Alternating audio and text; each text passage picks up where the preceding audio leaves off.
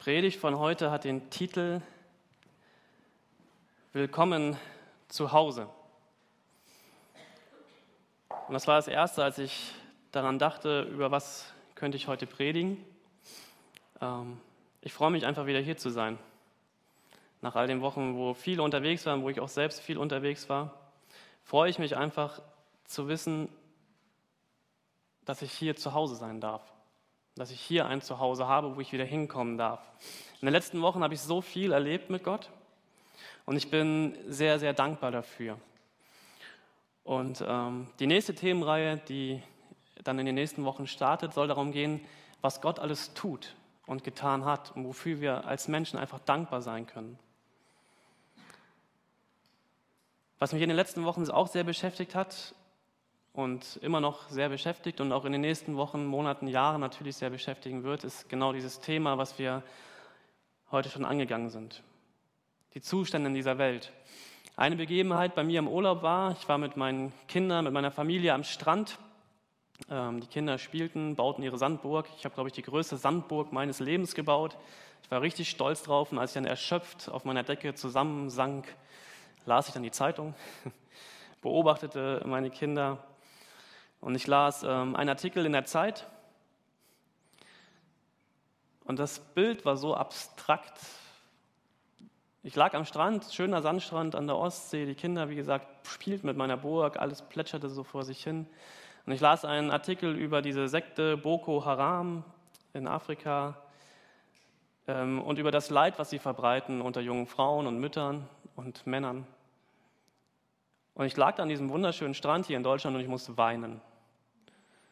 Und meine Frau guckte mich an und hatte erst überlegt, weine ich vor Freude, weil meine Kinder so schön spielen und weil meine Burg so toll ist. Nee, dann hat sie ganz schnell gemerkt, dass es, ähm, ja, es ist einfach Trauer gewesen. Trauer, ich weiß nicht, mir ging das Herz über, sagt man. Ja, ich, und das sind ehrlich gesagt diese Momente, wo ich mich frage, wann kommt Jesus eigentlich wirklich wieder? Endlich wieder so wie er es versprochen hat, wo wir uns auch schon in diesem Jahr so oft wieder daran erinnern hat, dass Jesus gesagt hat, er kommt wieder eines Tages auf diese Welt und wird eine neue Welt schaffen, in der alles gut ist und kein Leid und keine Tränen mehr da sind. Und ich frage mich wirklich, wann ist das endlich soweit? Und als ich überlegte, über was ich heute Morgen sprechen könnte, bin ich über folgenden Vers aus der Tageslosung gestolpert. Und der steht in 2. Petrus Kapitel 3, Vers 9. Im zweiten Petrusbrief, Kapitel 3, Vers 9. Und da steht, es ist aber nicht so, dass der Herr seine versprochene Wiederkehr hinauszögert, wie manche meinen. Nein, er wartet, weil er Geduld mit uns hat. Denn er möchte nicht, dass auch nur ein Mensch verloren geht, sondern dass alle Buße tun und zu ihm umkehren. Und das fand ich einen sehr, sehr interessanten Vers. Und ähm, das sage ich auch immer in meinem Bibelkurs, wenn ihr einen so einen Bibelvers aus dem Zusammenhang heraus lest, lest dann aber auch bitte noch den Zusammenhang, damit ihr ihn auch wirklich ganz verstehen könnt. Und diesen Textzusammenhang habe ich mir dann auch durchgelesen und fand ihn auch sehr interessant. Ich lese uns auch nochmal vor, 2. Petrus, Kapitel 3, die Verse 2 bis 9. dort schreibt der Autor von diesem Brief, ich möchte, dass ihr euch daran erinnert, das schreibt er an eine Gemeinde, und versteht, was die heiligen Propheten vor langer Zeit sagten und was unser Herr und Retter euch durch eure Apostel verkündet hat. Vor allem denkt daran, dass in den letzten Tagen Spötter auftreten werden, die sich über die Wahrheit lustig machen und nur ihre eigenen Begierden folgen. Sie werden sagen, Jesus hat doch versprochen, wiederzukommen. Wo bleibt er denn? Soweit ein Mensch nur zurückdenken kann, ist doch alles genauso geblieben, wie es schon immer war, seit die Welt erschaffen wurde. Wenn Sie dies behaupten, und das hat mich dann sehr angesprochen, sehen Sie nicht, dass Gott durch sein Wort den Himmel erschuf und die Erde aus dem Wasser hervortreten ließ und sie mit Wasser umgab. Später benutzte er das Wasser, um damit die Welt durch eine gewaltige Flut zu vernichten. Und Gott hat durch dasselbe Wort befohlen, dass dieser Himmel und diese Erde Bestand haben bis zum Tag des Gerichts. Dann werden sie vom Feuer verzehrt werden und die gottlosen Menschen werden zugrunde gehen. Und ihr sollt wissen, liebe Freunde, dass ein Tag für den Herrn wie tausend Jahre ist und tausend Jahre wie ein Tag. Es ist aber nicht so, dass der Herr seine versprochene Wiederkehr hinauszögert, wie manche meinen. Nein, er wartet, weil er Geduld mit uns hat, denn er möchte nicht, dass auch nur ein Mensch verloren geht, sondern dass alle Buße tun und zu ihm umkehren. Lest euch diesen Text gerne zu Hause nochmal durch. Ich finde, er steckt voller, voller tiefer Inhalte. Also ich finde, in diesen paar Versen hat der Autor eigentlich die ganze Weltgeschichte grob zusammengefasst. Von Erschaffung dieser Welt bis zum Gericht Gottes. Das Gericht Gottes, auch sehr interessant, werden wir auch in dieser nächsten Themenreihe behandeln. Nicht heute. Ähm, aber es ist auch ein sehr interessanter Aspekt, dass Gott versprochen hat, eines Tages wird es Gerechtigkeit geben auf dieser Welt. Und auf diesen Tag freue ich mich. Warum ich das tue, werde ich dann erklären, wenn ich darüber predige. Dieser Text beschreibt die Schöpfung der Welt, dass Gott durch sein Wort alles irgendwie geschaffen hat. Und auf den ersten Blick denke ich, wenn ich diesen Text lese, krass. Das gab schon zu Zeiten, wo dieser Brief geschrieben wurde, die Menschen, die ja, sich vielleicht auch ernsthaft gefragt haben, wann kommt denn Jesus endlich wieder? Dabei war er vielleicht 30, 40 Jahre erst weg von dieser Welt. Und es gab schon Menschen, die sich darüber lustig gemacht haben, dass Menschen darauf gewartet haben, dass dieser Jesus endlich wiederkommt. Und auf den zweiten Blick, als ich diesen Text gelesen habe, dachte ich, was steckt da eigentlich für eine schöne Wahrheit drin in diesem Vers 9? Dort steht, dass, dass Gott wartet. Er wartet darauf, dass noch mehr Menschen anfangen können zu glauben an ihn. Dort steht, dass Gott wartet, dass jeder Mensch irgendwie die Chance bekommt, an ihn zu glauben, bevor es dazu keine Möglichkeit mehr gibt. Und das ist eine schöne Wahrheit, wie ich finde. Gott möchte, dass alle Menschen zu ihm umkehren und anfangen an ihn zu glauben. Das ist Gottes Wille. Er möchte das aus tiefstem Herzen. Das ist sein größter Wunsch, dass das alle Menschen tun. Und eine Betonung möchte ich legen auf diesen Ausdruck, er wartet darauf. Er wartet darauf. Er zwingt niemanden. Und er beauftragt auch niemanden, jemanden zu zwingen. Und das finde ich in Anbetracht anderer aktueller Medienberichte ein sehr, sehr schönes Gottesbild, was dieser Gott der Bibel hier von sich selbst beschreibt. Gott ist kein Gott, der jemanden zwingt, an ihn zu glauben. Er möchte es sehr gerne, dass du und du und du und du an ihn glaubt, glaubst. Aber er zwingt dich nicht. Und er beauftragt auch keinen anderen von uns, dich zu zwingen. Aber ich werde ihm dir vorstellen. Und dann kannst du selbst entscheiden, was du machst. Gott wartet auf dich und er wartet auf mich. Wir wissen nicht, wie lange er noch wartet. Das kann kein Mensch sagen. Der Text geht weiter, dass dort beschrieben wird, Gott kommt wieder wie ein Dieb in der Nacht, völlig unerwartet. Aber er wartet. Und eine weitere Wahrheit, die in diesem Text steckt, ist, dass dieses Warten etwas mit Buße und Umkehr zu tun hat. Mit diesen Wörtern Buße und Umkehr. Ich weiß nicht, wie ihr das Wort Buße versteht. Für mich ist es etwas, was man innerlich tut. Mein Innerstes verändert sich. Ich wende mich ab von einem egoistischen, sündhaften Wesen, wie die Bibel das beschreibt. Ich möchte das nicht mehr. Ich kehre mich ab von dem. Ich kehre um. Und in der Bibel finde ich da eine ganz nette Liste, was egoistisch und sündhaft bedeutet. Das finden wir in Galater 5. Nicht alles entspricht unserer äh, deutschen Kultur. Nicht jeder hat mit jedem dazu tun, aber ich, hab, ich persönlich habe ein paar Worte gefunden, wo ich mich sehr gut daran erinnern kann, dass das mal in meinem Leben da war und manchmal auch noch da ist. Da sage ich gleich noch was zu. Also ich wende mich ab von einem egoistischen, sündhaften Wesen. Ich wende mich ab von Unzucht, unreine Gedanken, Vergnügungssucht, nicht zu verwechseln mit Lebensfreude, Vergnügungssucht, ich bin süchtig nach Vergnügen, Götzendienst, Zauberei, Feindschaften, Streit, Eifersucht, Zorn, selbstsüchtigen Ehrgeiz, Spaltung, selbstgerechte Abgrenzung gegen andere Gruppen.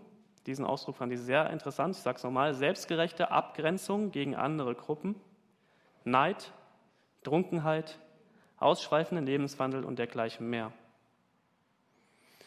Als ich diese Liste nochmal so gesehen habe und gelesen habe, dachte ich, ja, was hat diese Liste schon alles an Schuld in meinem Leben verursacht?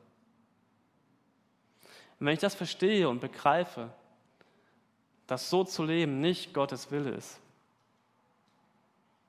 und ich ein anderes Leben leben möchte, dann fange ich an, Buße zu tun in meinem Leben. Dann wendest du dich ab und wendest dich einem anderen Leben zu. Wenn ich das verstehe, dann merke ich, dass ich durch das, was ich dort gelebt habe, so viel Schuld in meinem Leben aufgeladen habe, dass ich damit irgendwo hin muss und Vergebung brauche. Und dann will ich mein Leben ändern. Ich will so nicht leben. Buße, das passiert in mir drin. Und dazu kann dich auch keiner zwingen. Dazu konnte auch mich keiner zwingen. Meine Eltern haben das ganz oft versucht, durch gute Erziehung mich zu etwas zu bewegen, was ihrer normalen Form entsprach. Ich habe meine Eltern gern, auch wenn wir über einige Dinge reden mussten in meiner Vergangenheit. Aber sie konnten mich zu nichts zwingen, innerlich. Das muss ich selbst tun, selbst verstehen. Buße ist etwas, was ich aus freiem Willen in mir drin tue, wenn ich merke, so geht es nicht weiter. Und ich wende mich Gott zu, einem heiligen und reinen Lebensstil, den Jesus Christus mir vorgelebt hat. Und das ist ebenfalls eine Liste auch in diesem Galaterbrief. Und dort stehen die Worte Liebe, Freude, Frieden, Geduld, Freundlichkeit, Güte, Treue, Sanftmut und Selbstbeherrschung. Merkt ihr den Unterschied? Das sind zwei völlig unterschiedliche Lebensstile. Und die Frage ist, welches Leben will ich leben? Welches Leben willst du leben? Und dann kommt das Wort Umkehr ins Spiel. Wenn du, wenn du das tust, wenn du anfängst, dich von deinem alten und ähm, ja, sündhaften Leben, dich wegzudrehen hin zu diesem neuen Leben, dann wird sich das da auch an deinem Lebensstil äußern und es wird sichtbar werden. Und Umkehr ist etwas, was jeder Mensch sehen kann. Ja, wir können viele Worte reden und ich kann viele Worte erzählen. Und ich kann euch viel sagen, was ich alles Tolles mache in meinem Leben. Und ich hoffe und wünsche mir sehr, dass ihr es auch sehen könnt. Ich sage immer, den Markt mit 15, 16, den möchte ich euch nicht nochmal vorstellen. Ich bin froh, dass er anders geworden ist. Jetzt ist es ein Markt mit 33. Geht. Bin ganz zufrieden. Und jetzt komme ich noch zu einer Wahrheit, warum ich nur ganz zufrieden bin, Lukas. Und nicht ganz vollkommen zufrieden. Eine Wahrheit ist auch, dass die Wörter Buße und Umkehr keinen einmaligen Moment beschreiben. Es fängt irgendwann an, dass ich das verstehe, ja, ich brauche das, ich brauche Jesus Christus in meinem Leben und ich möchte mich ändern. Aber dann beginnt etwas, ein Prozess, und ich bin davon überzeugt und gerade auch besonders davon überzeugt, dass das mit uns Gläubigen genauso etwas zu tun hat. Buße und Umkehr haben gerade mit uns langjährigen Christen etwas zu tun. Jesus fordert gerade die Gläubigen immer wieder besonders heraus, umzudenken und umzukehren, nach dem zu leben, was Gott will. Was will Gott? Eine Geschichte die Jesus Christus selbst beschreibt und selbst auch erzählt. Aus dem Lukasevangelium, Kapitel 10, die Verse 25 bis 29. Eine Schwäche von mir ist, dass ich Bibelstellen nicht auswendig kann. Daran ist mein Lehrer Rainer Klinner verzweifelt. Ich kann mir einfach nichts merken. Dafür gibt es die Bibel, dann kann man das nachschlagen und nachlesen. Lukas Evangelium, Kapitel 10, die Verse 25 bis 29. Das wichtigste Gebot, Was will Gott von uns Menschen, von uns Gläubigen, gerade von uns Gläubigen? Ein Mann, der sich im Gesetz Moses besonders gut auskannte, stand eines Tages auf, um Jesus mit folgender Frage auf die Probe zu stellen. Meister, was muss ich tun, um das ewige Leben zu bekommen? Und Jesus erwiderte, was steht darüber im Gesetz Moses? Was liest du dort? Und der Mann antwortete, du sollst den Herrn, dein Gott, von ganzem Herzen und von ganzer Seele, mit deiner ganzen Kraft und all deinen Gedanken lieben. Und liebe deinen Nächsten wie dich selbst. Richtig, bestätigte Jesus. Tu das und du wirst leben. Der Mann wollte sich rechtfertigen, deshalb fragte er Jesus, und wer ist mein Nächster?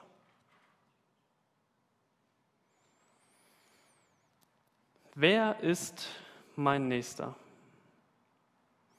Ich glaube, das eine ist zu sagen, ja, wenn du dieses, diesen neuen Lebensstil führen willst, dieses neue Leben haben möchtest, dann fang an, an Jesus Christus zu glauben. Fang an, das anzunehmen, was er für dich getan hat. Wir wollen das heute auch noch gemeinsam feiern mit einem Abendmahl. Fang an, an Gott zu glauben. Fang an, dich mit ihm zu beschäftigen. Fang an, Gott zu lieben, ihn anzubeten. Das ist das eine. Und ich glaube, dass das zutiefst am meisten auch innerlich passiert. Und dann wird es aber anfangen, dass dieser Lebensstil auch nach außen hin sichtbar wird. Und ich glaube, dass das etwas mit dieser zweiten Frage, mit, dieser, mit diesem zweiten Satz, liebe deinen Nächsten wie dich selbst, zu tun hat. Wer ist mein Nächster? Wer ist dein Nächster? Wer ist mein Nächster? Und ich finde, es ist interessant, dieses Wort Nächster. Wer von euch gebraucht das Wort im Alltag? Nächster? Ich sehe keine Meldung. Eine. Okay. Ja, also ich habe auch darüber nachgedacht. Ich, manchmal gebrauche ich das, um etwas zu erklären. Ja, wer ist mein Nächster? Keine Ahnung. Ähm, ich, es gehört nicht zu meinem alltäglichen Wortschatz. Ich könnte mich jetzt nicht daran erinnern, dass ich das Wort letzte Woche gebraucht habe. Mein Nächster. Bisschen gemurmelt, diskutiert ihr noch? Ist okay. Aber wer ist mein Nächster? Ich wurde das schon oft gefragt, Marc, wer ist denn mein Nächster, wenn, wie die Bibel ihn beschreibt? Wer ist das? Ich. Danke, Peter. Und ich habe auch schon viele Diskussionen darüber gehört. Wer ist mein Nächster? Der, der neben mir sitzt? In deinem Fall, Peter, jetzt Irene. Das ist auf jeden Fall deine Nächste, die dir am nahesten ist. Meine Freunde? Meine Familie?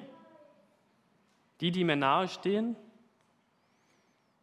meine Glaubensgeschwister in meiner Gemeinde, die, die meinen Glauben teilen. Wer ist mein Nächster? Und Jesus gibt interessanterweise selbst eine Antwort drauf, wer euer und mein Nächster ist. Und er erzählt dazu ein Gleichnis. Und dieses Gleichnis ist eines der bekanntesten Gleichnisse und ich lese es uns nochmal vor. Also der Mann, der sich besonders gut mit, mit dem damaligen Teil der Bibel auskannte, fragt Jesus, wer ist denn nun dieser Nächste? Und Jesus antwortete, ein Mann befand sich auf der Straße von Jerusalem nach Jericho, als er von Räubern überfallen wurde. Sie raubten ihm seine Kleider und sein Geld, verprügelten ihn und ließen ihn halbtot am Straßenrand liegen. Und zufällig kam ein jüdischer Priester vorbei. Doch als er den Mann dort liegen sah, wechselte er auf die andere Straßenseite und ging vorüber. Dann kam ein Tempeldiener und sah ihn ebenfalls dort liegen, doch auch er ging auf der anderen Straßenseite vorüber. Schließlich näherte sich ein Samariter. Samariter war für die Juden damals sowas wie jemand für Hamburger, wenn jemand aus Bayern kommt oder so. Ah, nee, nee, das kann man auch nicht so sagen. Also, also war weit, also nicht, gehörte nicht ganz so zu diesem Kulturkreis. Man machte sich oft über die Samariter lustig und man wollte eigentlich nichts mit ihnen zu tun haben. Nichts gegen die Bayern. Ich, hab sie lieb. Ihr wisst, was ich meine. Also schließlich näherte sich ein Samariter, als er den Mann sah, empfand er tiefes Mitleid mit ihm. Er kniete sich neben ihn, behandelte seine Wunden mit Öl und Wein und verband sie, dann hob er den Mann auf seinen eigenen Esel und brachte ihn zu einem Gasthaus, wo er ihn versorgte. Am nächsten Tag gab er dem Wirt zwei Denare. Zwei Denare sind ungefähr zwei Tageslöhne und bat ihn, gut für den Mann zu sorgen. Sollte das Geld nicht ausreichen, sagte er, dann werde ich dir den Rest bezahlen, wenn ich das nächste Mal herkomme. Und dann fragt Jesus diesen jüdischen Gelehrten, wer von den dreien war nun deiner Meinung nach der Nächste für den Mann, der von den Räubern überfallen wurde? fragte Jesus. Und der Mann erwiderte, der, der Mitleid hatte und ihm half. Und Jesus antwortete, ja, und nun geh und mach es genauso.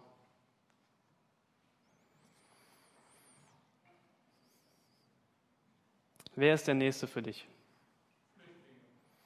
Der, dem du dein Herz öffnest. Wenn Buße eins tut, dann mich von einem egoistischen, neiderfüllten, gierigen, sündhaften Leben wegdrehen, hin zu einem Gott und meinem nächsten zugewandten Leben. Das sind jetzt sehr krasse Wörter, die ich gebraucht habe. Ich könnte auch einfach sagen, ich fange an, nicht mehr mich nur um mich selbst zu drehen, sondern ich mache die Augen auf für die Menschen, die, auch wenn meine Hilfe noch so klein ist, aber einfach meine Hilfe brauchen. Was kann ich tun? Ich kann mein Herz öffnen und anfangen, mich zu interessieren. Dieser Mann am Anfang der Reportage, der diesen LKW gefahren ist, sagte, du kannst doch nicht einfach einen Mann auf der Straße liegen lassen, das machst du doch nicht, wenn er verletzt ist und blutet und deine Hilfe braucht. Dieser Samariter in diesem Gleichnis tut aber auch in Anführungsstrichen nur das Nötigste. Er überfordert sich nicht selbst, aber er tut etwas. Er investiert Zeit, Kraft und Geld und kümmert sich um diesen Mann. Und dann geht er aber auch seinen Weg weiter und sagt, wenn er zurückkommt, dann guckt er nochmal nach. Er gründet keine große Hilfeorganisation, er ändert nicht sein komplettes Leben, aber er tut etwas. Die letzten Wochen war ich viel unterwegs. Zwei Wochen Teamfreizeit, ich habe viel gegeben, war auch relativ K.O und zwei Wochen Urlaub. Ich habe viel genommen und auch viel bekommen. Und ich habe mich sehr darauf gefreut, wieder nach Hamburg hier zurückzukommen, in mein Zuhause, in meine Gemeinde. Und ich bin froh und dankbar, dass ich das haben darf. Wie viele Menschen, auch jetzt hier in Hamburg, haben dieses Zuhause nicht. Weder körperlich noch geistlich. Mir wurde hier heute Morgen ein Willkommen zugerufen. Willkommen zu Hause, Marc. Schön, dass du wieder da bist. Und ich möchte das euch auch zurufen und vielen von euch habe ich das auch schon gesagt. Willkommen. Willkommen zu Hause. Und ich freue mich und ich werde mich noch mehr freuen und immer wieder freuen, wenn wir das hier in Hamburg, in dieser Torstraße, in dieser Gemeinde immer mehr zurufen können. Uns gegenseitig, aber auch immer mehr Menschen, die hier ein Zuhause finden. Rein körperlich, aber auch geistlich. Gott wartet darauf. Auf dich, auf mich, auf deinen und meinen Nächsten, die uns in dieser Woche wieder begegnen werden. Ich habe noch einen alten Text, den ich mal so in diesem älteren Deutsch auch stehen lassen habe, aber den ich für mich so als Herausforderung für diese Woche einfach mitnehmen möchte. Also Challenge für diese Woche.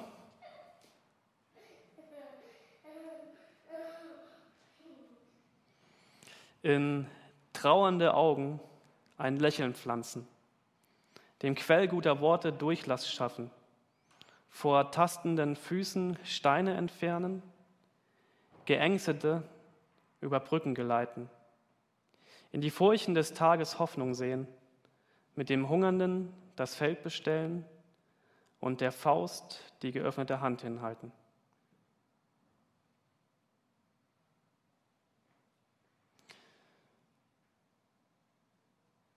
Ich finde das eine schöne Herausforderung, weil das genau das auch beschreibt, was Jesus Christus für uns alle Menschen getan hat. Jesus Christus ist derjenige, der uns dieses Zuhause hier ermöglicht hat, der uns dieses neue Leben ermöglicht, der uns ermöglicht zu sehen, ja, ich möchte mein altes Leben nicht weiterführen, ich möchte ein neues Leben beginnen. Und Jesus Christus sagt jetzt zu und ich gebe dir Vergebung und Frieden und die Fähigkeit, wirklich Buße zu tun. Jesus Christus ist am Kreuz für die Schuld dieser Welt gestorben. Er hat seinen Leib zerbrochen und sein Blut vergossen, damit genau das möglich wird. Und ich möchte das immer wieder neu annehmen für mich und mein Herz öffnen für Menschen, die das noch nicht verstehen, noch nicht wissen und vielleicht auch einfach nur praktische Hilfe brauchen.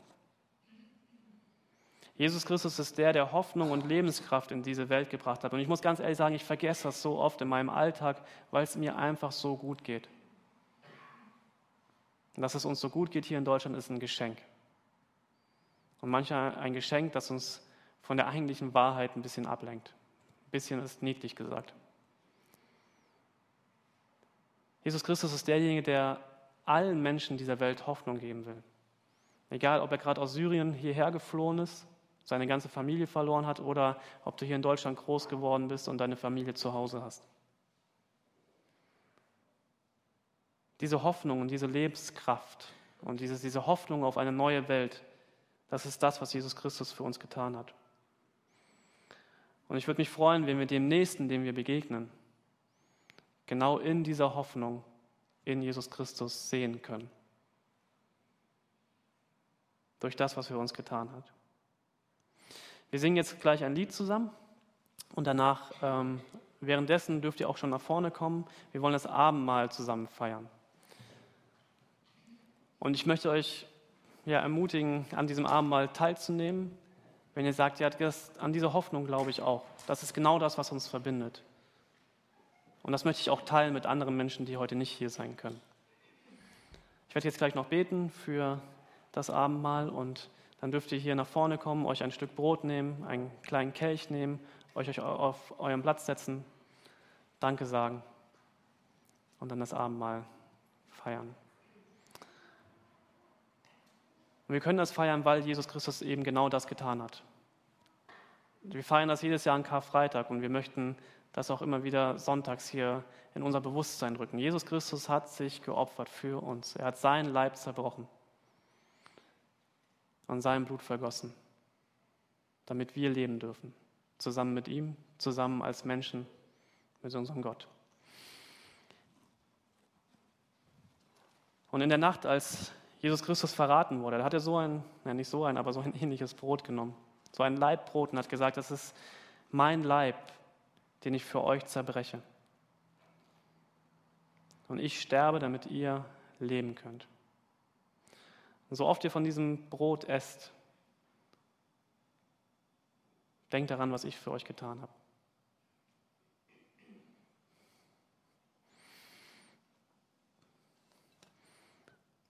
Und er nahm auch den Kelch mit dem Wein, in diesem Fall Traubensaft, und er sagt, es ist äh, mein Blut, was ich für euch vergieße, zur Vergebung eurer Sünden.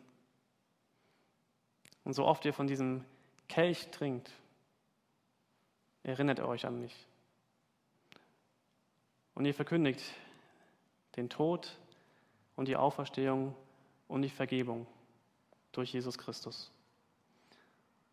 Und das tut zu seinem Gedächtnis.